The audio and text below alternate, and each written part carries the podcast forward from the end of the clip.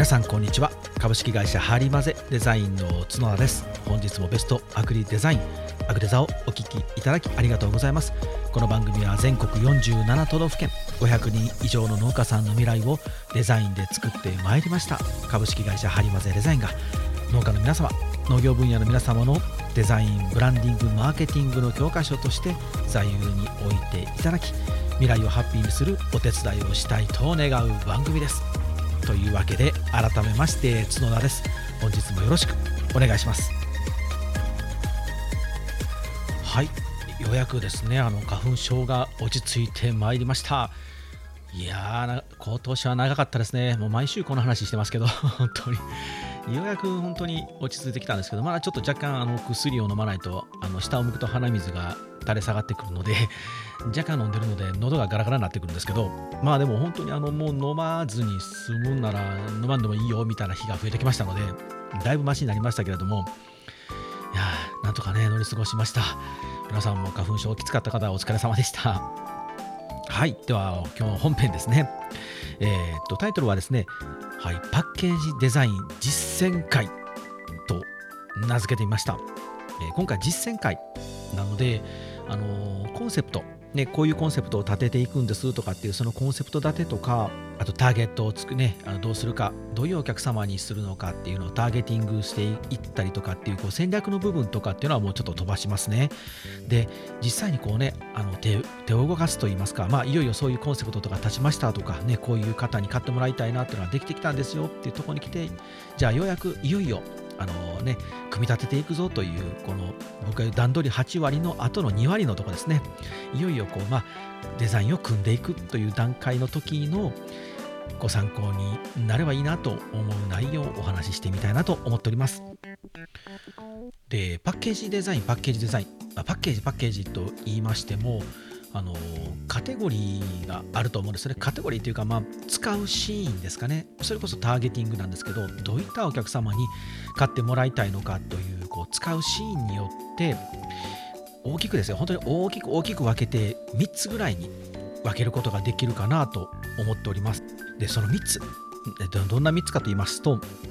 まずは日用使いですね。日用使いなのか。日用使い。まグロッサリーですね。毎日買うようなものですね。そういうものなのかあとはえ贈答用ですね。ギフト。贈答用なのか。でもう一つはウェブですね。e コマースウェブでの販売、ね、直接販売直販なのか。日用使いギフト。贈答用ウェブ。この3つに今日はちょっと分けて考えてみたいなと思っております。まあ、その他にもあの梱包用とかね業務用とかいろいろあるんですけれども、まあ、今日はこのこの3つでいきたいなと思ってるんですけれども。でこの3つのものを、えー、実際に作っていく上でのポイントっていうものをお話ししていきたいんですけどまずはその日用使いですね。日用使いのパッケージを作る時のポイント。これはもうあの本当絶対必要なものなんですけれども商品名ですね。品名商品名。当たり前やんけと。え商品名なんかはね書いてないものなんかあるの？と皆さん思われるでしょ？でもね農業分野はね実はこれが一番弱いんですよ。あのもうしょっちゅうしょっちゅうしょっちゅう同じことばっかり言ってるので皆さん申し訳ないんですけれどもあのきゅうりにねきゅうりって書いちゃってるようなものがありますよね。ぶどうにぶどうってね。あれって商品名じゃないんですよ。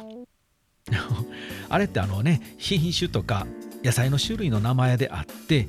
あれ商品名じゃないんです皆さん、うん、これも本当何度もおしゃべりしてるんであれですけれどもこのブランドねブランドにとってとても大事なものは名前なんですね。商品名。コカ・コーラっていう名前。これが大事なんですよね。これあのコカ・コーラっていう名前がないと。コークという名前がなければうんと例えばじゃあ黒くて炭酸の効いた飲み物みたいなね。黒くて炭酸の効いた飲み物で世界中に広がると思いますか？思いませんよね。やっぱコカ・コーラって名前を付けたからこそ世界中に広がる広がりますしこうブランドとして僕たちの頭の中に残るんですね。なのでキュウリですって言われてもそれはやっぱ頭の中に残らないんですよね。なのでこのまずはこの商品がどういった特徴があるでこういう特徴があるんですよ。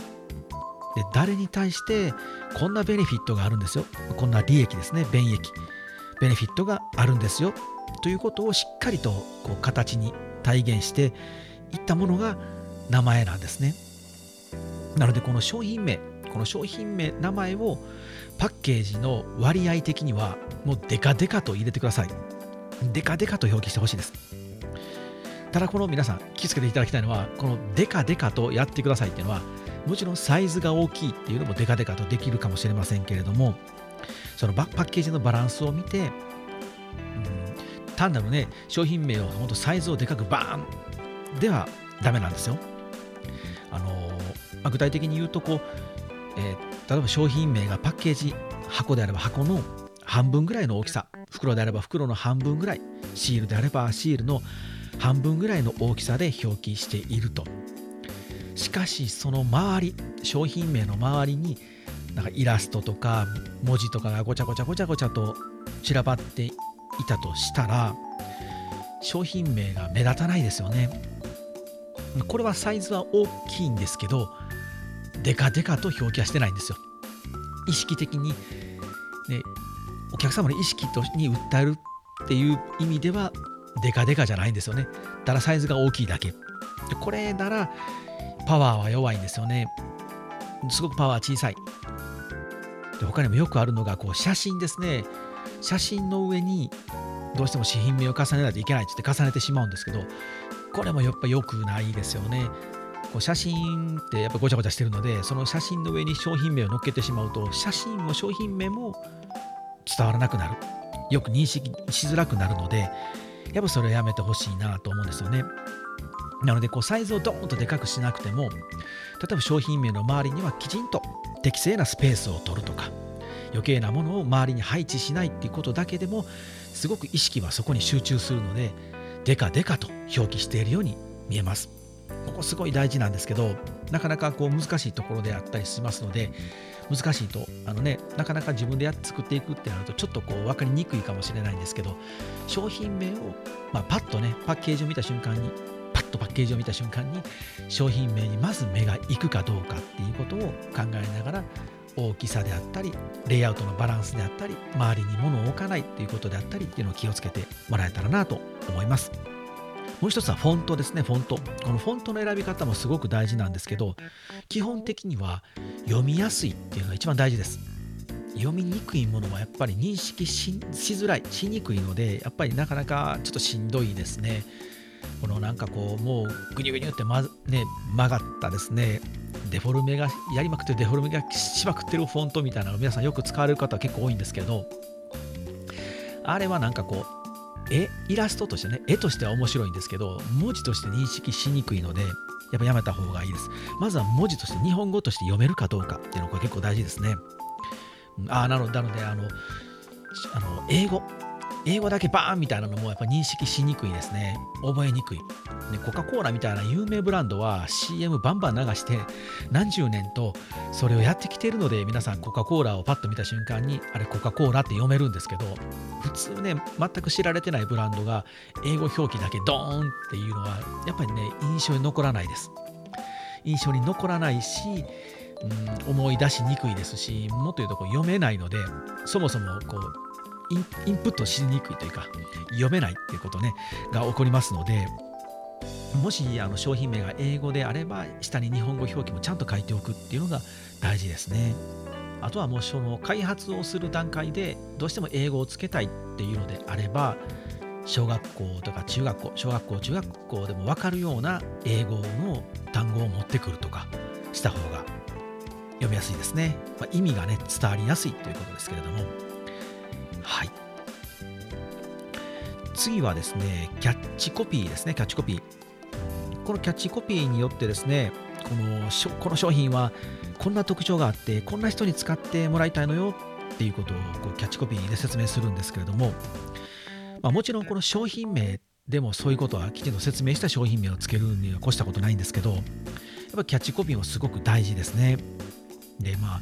キャッチなんでねキャッチコピーのキャッキャッチするってことなのでやっぱり消費者のお客様のこう意識をね売り場で一瞬でこうキャッチしないといけないので、うん、やっぱり短い文章じゃないとダメですね。あまりダラダラダラダラと説明をやってしまうと、それは説明文になるので、この次に説明しますけれども、説明説明ばっかりでちょっとややこしいですけど、それ説明文になりますので、キャッチコピーっていうのはあくまでこうキャッチ、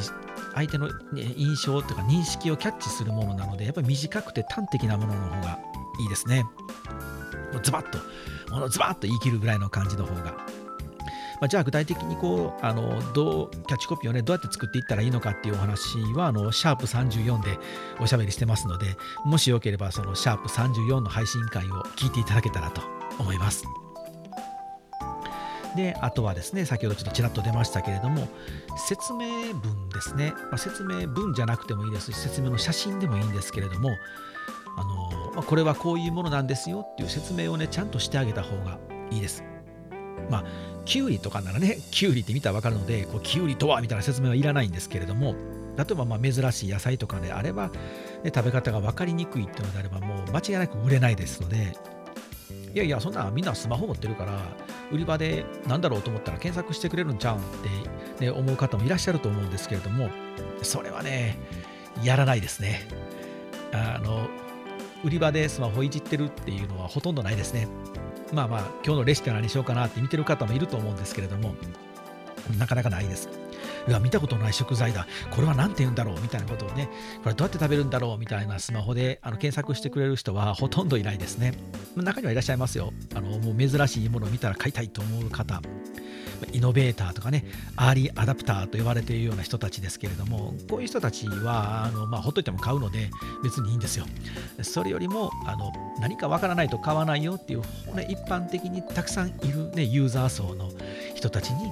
当たるようにやっぱりきちんとしていかないといけないので、これはねって説明してあげてほしいですね。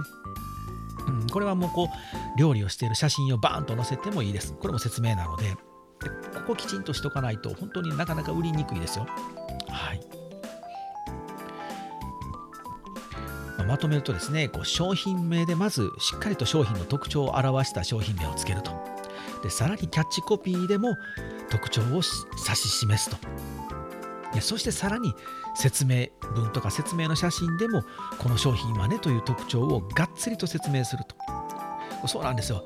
つまりね、こうあの商品の特徴をいかに効率よく、効率よくね、伝えることができるのかっていうことを考えるのが、実はパッケージデザインの真髄なんですね。で、その特徴、まあ、その方向とかその方向性、こういうパッケージにしよう、あこうやって伝えよう、キャッチコピーはこうしようとかね、商品名はこうしようと、それが固まったら、次に、じゃあ、これをどう情緒的に伝えたら、ああ、かわいいなとか、かっこいいなとか、おしゃれだなと思ってもらえるかなっていうふうにして組んでいくんですね。まあ、そうそう、皆さんのたね、ジャンルは食べ物を扱ってるジャンルなので、食べ物っていうのは美味しいっていうのはデフォルトですよ。これは絶対忘れたらダメですけど、だからこう、情緒的にって言ってこう、かっこよく振ってしまいたいからって言って、かっこいいだけじゃダメなんで、美味しそうで、かつかっこいい。美味しそうで、かつかわいい。美味しそうで、かつおしゃれだというような形のイメージを作っていくのが大事ですね。はい、あのグロッサリーだけで10分以上喋ってますので、これちょっとやばいですね。今日1本でまとめたいので、もうこの辺でちょっと走らせてもらいますね。うんと次、贈答用、ギフト、ギフトのお話しますね。贈答用とかギフトについてはね、少しこう気をつけないといけないのが、と日用品と違って、ユーザーですね、つまりこうお客様、お客様がね、ちょっとこう日用品とはまた違うんですよね。こう例えば、A さんっていう人がいると。で、この A さんが自分たちの商品、ギフトを買ってくれると仮定します。それはでも、A さんが自分で使いたいと思って買う商品でしょうかこれ違いますよね。だって贈答用ですから。ギフトですからね。つまり、あくまで購入者、お金を出して買うのは A さんなんですけども、これは A さんが B さんのために買ってるんですよね。なので、使うのは B さんなんですよね。購入者は A さんですけど、消費をする消費者は B さんなんですよね。これがね、ややこしいとこなんですよ。ここをね、しっかりと把握しておかないと、ギフト商品を開発したり、ギフトのパッケージデザインを考えるって時に、ちょっとちぐはぐしてしまうんですね。なので、まず、えー A さんの送りたい誰かに送りたいな、まあ、B さんに送りたいなという欲求ですね。まずこれを解決しないといけません。で次に B さんですね。もらった方の B さんのああもらってよかったなーって思う欲求を解決しないといけない。つまりこの2つの欲求を欲求って誰ですかね、まあ、思いを形にしていくのがギフト。贈答用のパッケージデザインの組み立て方なんですね。だからこう単純にあ贈り物やから高級感出しゃいいやとかそうそういうことじゃないんですよね。でまず商品名から考えたいんですけれどもこう商品名を表記するときは先ほどの日用品と違ってですねこうドーンとでっかくバーンみたいなことじゃなくていいです。うんむしろあの意図的にあえてね少し小さめにするっていうのが大事かもしれないですね。まあデザイン的にあの商品名バーンのがかっこいいなと思ったらやってもらってもいいんですけれどもその情報を伝えなきゃいけないからというあの、ね、情報伝達という意味で商品名を大きく表記するっていうことは必要ないのであくまでこう佇まいなんですよね。なのでこう今回ギフトっていうのは A さん。つまり誰かに送りたいな B さんに送りたいなと思っている A さんのセンスの代弁者じゃないとダメなんですよねギフトっていうのは。なので例えばギフトボックス、まあ箱ならその箱の面積に対してちょっとね思った以上に小さめにしておいてもらった方がいいです。商品名は、うんあのやっぱり佇まいがいいんですよ。小さくするとでドーンとするとどうしてもこうやっぱりやぼったくなるんですけどこの日本人結構好きなのはこうスペースがたっぷりあるのが結構好きなんですよ。あの日本画とか見ていただいたらね何もないところに風を感じろみたいなねあの日本画ってそんななんですけどでもそれ日本人実は得意でだからこの大きな箱があって商品名を右下に少しだけ小さく入れるみたいなねそうするとこう空間がバーンと取れてめちゃくちゃ佇まいが良くなるんですけれどもこういう形であの送り手のセンスっていうものを代弁していくんですねそうするともらった方はああなんてこういいものもらったっていうのもありますけどあこんないいものを選んでくれたあなたってすごいねってちょっと思ってくれるかもしれませんしもう A さんは A さんでねやっぱりあのこういうものを選んできた私を褒めてねっていうとこ絶対あるんですよね。あもちろんあのあこんな美味しいものなら B さんに食べてもらいたいなっていう純粋純粋なピュアな気持ちもあると思うんですけどやっぱりどっかねあの半分ぐらいはですねこんなええものを選んでもらった私のセンスをちょっと見てよっていうところ絶対あると思うんです。この部分を代弁してあげるようなものじゃないとギフトのデザインはダメですね。まあ自分のセンスを見せつけてやるぐらいの人もいるかもしれませんしね。まあ中にはいるでしょうね。まああれですけれどもはい。なのでこうギフトの場合は先ほどの日用品と違ってやっぱりこう情緒的な部分、うん、日用品はねこう機能性っていうのを大事にするんですよ。あのこれはこういう特徴があるんですよとか商品名が見やすくねとかキャッチコピーは分かりやすくとかそういう機能をあの充実させていくのが日用品のパッケージデザインなんですけれどもギフトの場合は、うん、やっぱ情緒的に振ったデザインとも言えるのでやっぱ佇まいの美しさとかねそのものとしての美しさみたいなところを少し追求していってあげた方がいいと思います。なので、えーキャッチコピーキャッチコピーなんてなくてもいいです、うん、もうあのキャッチコピーってやっぱガンガンとねこう買って買って買ってって感じなんですけれどもギフトってそのなんだろう日用品でね毎日買うようなものスーパーに行って売り場にたくさんあってどれにしようかなって選ぶ感じじゃなくてギフトってああの人にこういうものを送りたいな何かいいものないかなあこういう感じがいいかなって結構ゆっくりと吟味する時間があるのでそのキャッチコピーをつけて俺のやつ買ってこれ買ってこれ買ってっていうアピールをしなくても大丈夫なんですよ。なのでまあギフトボックスにねキャッチコピーがドーンと入ってるのってなかなかないでしょ皆さん。もうほぼないと思うんですけれどももう外してもらって大丈夫です。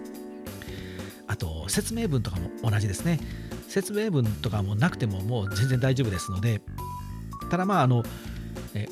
A さんはね選ぶ時にその中身をちゃんと理解して買ってるんですけど B さんはもらった方の B さんはその中身がわからないかもしれないと。なのでそういう説明はあの何か説明文章を別のリーフレットとかパンフレットとかにして中に同梱しておくと。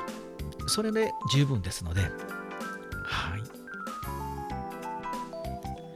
さあ最後はですねウェブですね。EC EC で販売する場合なんですけれどもこれはまああの購入前といいますかその商品が到着する前購入時ですね。商品を選んでる時にサイトを見て情報を読んで納得してポチッとポチりますよね。なので届く商品のパッケージとしてはもう商品名もねデカデカと日用品のように入ってなくていいですしキャッチコピーもいらないです。で説明文もいらないと。もう結構簡素でねシンプルなんでいいと思うんですよね。最近ではこうラベルレスみたいなねもうそもそもラベル自体がないよみたいなあのペットボトルの飲み物とかあとティッシュボックスみたいなねティッシュペーパーの箱とかもありますけどね、まあ、ティッシュボックスなんて買ってからがスタートなのでねあの机の上に置いてたらデザインが入ってたらなんか花柄のデザインダサいなみたいなね。やつはもうシンプルでもうほんとちっちゃく商品名がさらっと入ってるみたいなのがかっこいいなと思ったりもしますけどああいう形でねあのシンプルでも逆にこうインテリアとしても良かったりするのでありやとは思うんですけれどもここでね気をつけたいのはシンプルだからといって何もしませんとか何もなくていい無地でいいんですよっていうこれはダメなんですよ。これをしてしまうと次につながりにくくなりますよ。どういうことかっていうとお客様の手元に届いた時に印象に残らないんですね。で印象に残らない限りやっぱりリピートにつながりにくい。例えばこう野菜セットの、ね、野菜セットボックスっていうのを作ったと。でそれね中身どんな野菜が入ってるっていうのはもうこう買う時にねウェブで上でポチポチポチっと確認してもう確認してると、うん、だからもうねあの送る時はもう無地の段ボールでいいやってやってしまうとまず届いた時のねお客様の感動が少ないですね。で商品として存在しないんですよ。それはもうでもちろんその段ボールに野菜は入ってくるんですけどそれは段ボールに野菜が入ってますというなんならね段ボールに野菜を詰め込みましたよっていう行為であってそれ概念としての商品じゃないんですよね。で商品としてやっぱ完成させていくにはやっぱしっかりとこうイメージを作ってここに野菜ボックスがありますっていうふうに生み出さないと絶対ダメなんですよね。なのでシンプルでいいからといって何もしないっていうのはダメなんですよね。そうですね。僕がちょっと思いつきですけど僕がもしその野菜ボックスとか野菜セットを作るんであれば、まあ、まずその商品ピックアップしますよね。で、まあ、いろんな商品ピックアップしたと。でそれに商品名をちゃんとしっかりつけてでその商品名に沿った商品の中身に沿った世界観っていうものがじゃあ野菜ボックスのこの箱に、ね、どうあしらったら世界観が出るかなみたいな順番で考えていきますね。うん、例えばどうしようかな。なんかあ水曜日の団らんみたいなね。水曜日の団らんっていう商品名の野菜ボックスを作るとか。最近あのよくあの飲み屋さんに話を聞くとねあの意外とこう平日なのになんか水曜日ってお客さんが来るんですって。でそれはこう週の半ばなので、まあ、月曜日頑張って火曜日もうちょっと頑張ってだいたい週の半ばの水曜日ぐらいにこうちょっと失速するらしいんですよ。あ疲れたと。まだあと半分あるなって。ちょっともう気合い入れたいなって時に飲みに来たりとかするらしいんですね。でまた木曜日乗り切って金曜日の晩にあの花金ですって言って乗り出すらしいんですけれども。なのでなんかそういうこう気持ちを解決できるような野菜ボックスみたいなね。今週あと1週間半分頑張ろうみたいな料理ができるセットみたいなことをすると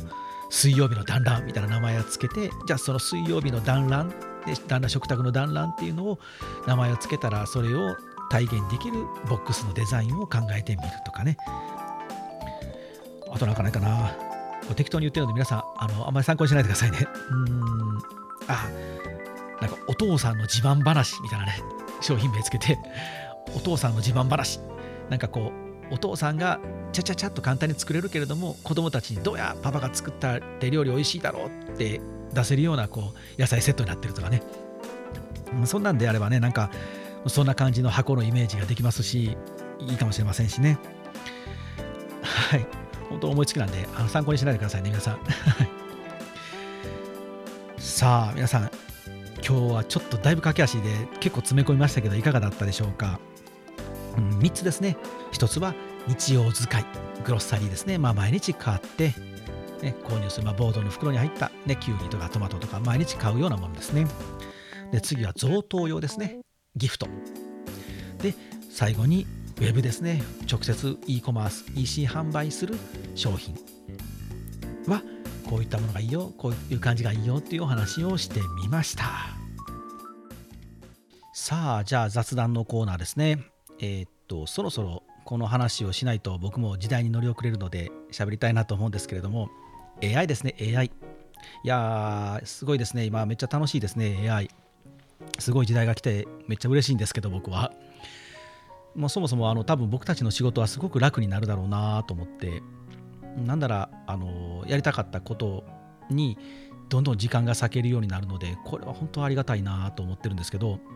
ね、ミッドジャーニーとかねあんな画像生成ソフトとかも凄まじいので、ん、確かにそのうんなくなる仕事商売はあるんだろうなと思うんですよね。例えばカメラマンさんとかあのデザポで江野さんも喋ってましたけどやっぱりカメラマンさんで単なるそのね、あの風景写真とかただただねあの生物画を撮ってるようなカメラマンさんとかはもういなくなるでしょうね。画像で生成できるので。ただその例えば特定の商品ですね。特定の商品の小撮をします。商品撮影をしますってなるとやっぱ商品を置いてカメラでパシャッと撮らなきゃいけないのでこれは多分残るのかなと思うんですよね。ただこれも結局カメラ技術とかがカメラの技術ね発達してますしで、Adobe が出してる Photoshop とかの性能もかなり良くなってますしね、ま、なってますしね、Photoshop も AI 積み出してますので、だそういう感じになると、素人が撮った小冊でも十分使えるような、商業利用できるようなクオリティになってくると、やっぱカメラマンさんの仕事は減ってくるだろうなと。でそうなってきたときに、まあ、僕がいつもお世話になってるカメラマンさんとかは、こういう形でいつもさせてもらうんですけど、あの例えば僕がこういうあの意味合いを持って今デザインを作っていてこういうゴールを目指してた写真が撮りたいんですっていうとあじゃあこういう風な画角で撮ったらとかこういうレイアウトでしたらとかこういう色味がいいかもしれないとかこういう小物を少し入れてみたらっていう提案をくれるんですよね。この提案はやっぱり素人には難しいんですよ。そうなると画像生成 AI とかはこちら側が提案をねしないと作ってくれないでしょ。だからああカメラマンさんさすがやなって僕は思うのでやっぱりカメラマンさんそういう提案をしてくれるカメラマンさんはやっぱり仕事は続くと思うんですよね。うん、だってそれがねもうカメラマンに頼まなくても AI でいいやんけみたいになったとしてもその AI に画像を生成させられるだけのディレクションが自分にできるかどうかなのでそこのねやっぱりこうコンサルティングというか提案力のある人たちだけがこう残っていくんだろうなっていうのはふと思いましたね。でこういうのはテクノロジーなのでいいか悪いかとかっていう議論をしてる方がナンセンスだと思うんですよね。テクノロジーなんていいも悪いもないんですよね。テクノロジー自体に性格はないので、あのね、人格、性格はないので、そのテクノロジーは世の中を良くしようって発展してるわけじゃなくて、単なるテクノロジーが発展してるだけなので、それをこう人間がどう使っていくかだと思うんですよね。それをこうね、良い方向に使うが悪い方向に使うが、それは人間なので、例えばね、今走ってる自動車、車とかも出てきた時はやっぱりね、人を殺すかもしれない。でも便利だっていうことでね、結局今ね、みんな車乗ってるじゃないですか。